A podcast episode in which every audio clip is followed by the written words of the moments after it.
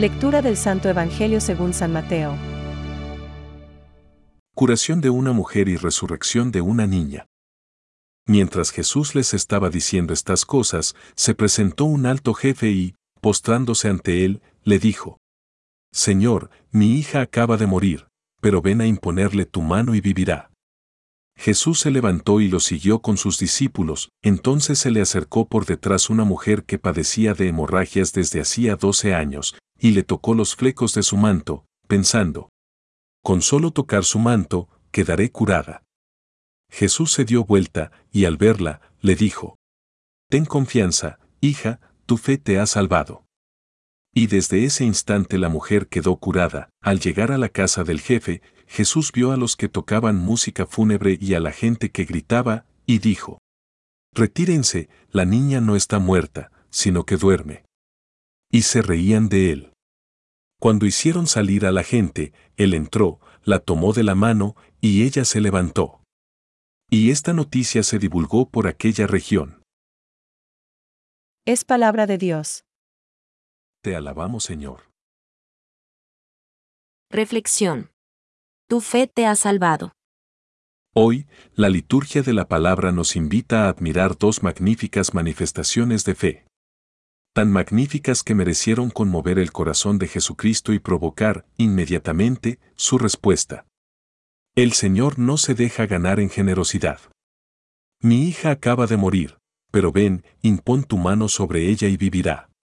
Casi podríamos decir que con fe firme obligamos a Dios. A Él le gusta esta especie de obligación. El otro testimonio de fe del Evangelio de hoy también es impresionante. Con solo tocar su manto, me salvaré.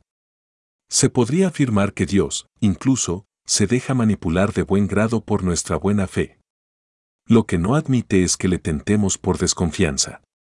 Este fue el caso de Zacarías, quien pidió una prueba al arcángel Gabriel. Zacarías dijo al ángel, ¿En qué lo conoceré? El arcángel no se arredró ni un pelo. Yo soy Gabriel, el que está delante de Dios.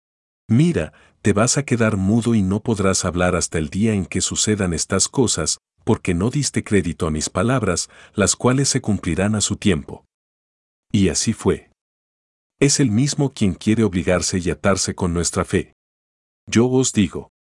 Pedid y se os dará. Buscad y hallaréis. Llamad y se os abrirá. Él es nuestro Padre y no quiere negar nada de lo que conviene a sus hijos. Pero es necesario manifestarle confiadamente nuestras peticiones. La confianza y con naturalizar con Dios requieren trato. Para confiar en alguien le hemos de conocer. Y para conocerle hay que tratarle. Así, la fe hace brotar la oración, y la oración, en cuanto brota, alcanza la firmeza de la fe. San Agustín. No olvidemos la alabanza que mereció Santa María. Feliz la que ha creído que se cumplirían las cosas que le fueron dichas de parte del Señor. Pensamientos para el Evangelio de hoy. Aunque estemos acostados en el lecho de nuestros pecados y de nuestro cuerpo, si nos toca Jesús, al instante quedaremos curados. San Jerónimo.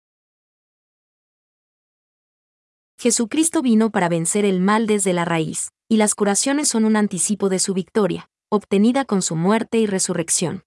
Benedicto XVI. Sanad a los enfermos. La Iglesia ha recibido esta tarea del Señor e intenta realizarla tanto mediante los cuidados que proporciona a los enfermos como por la oración de intercesión con la que los acompaña. Cree en la presencia vivificante de Cristo, médico de las almas y de los cuerpos. Catecismo de la Iglesia Católica, número 1.509.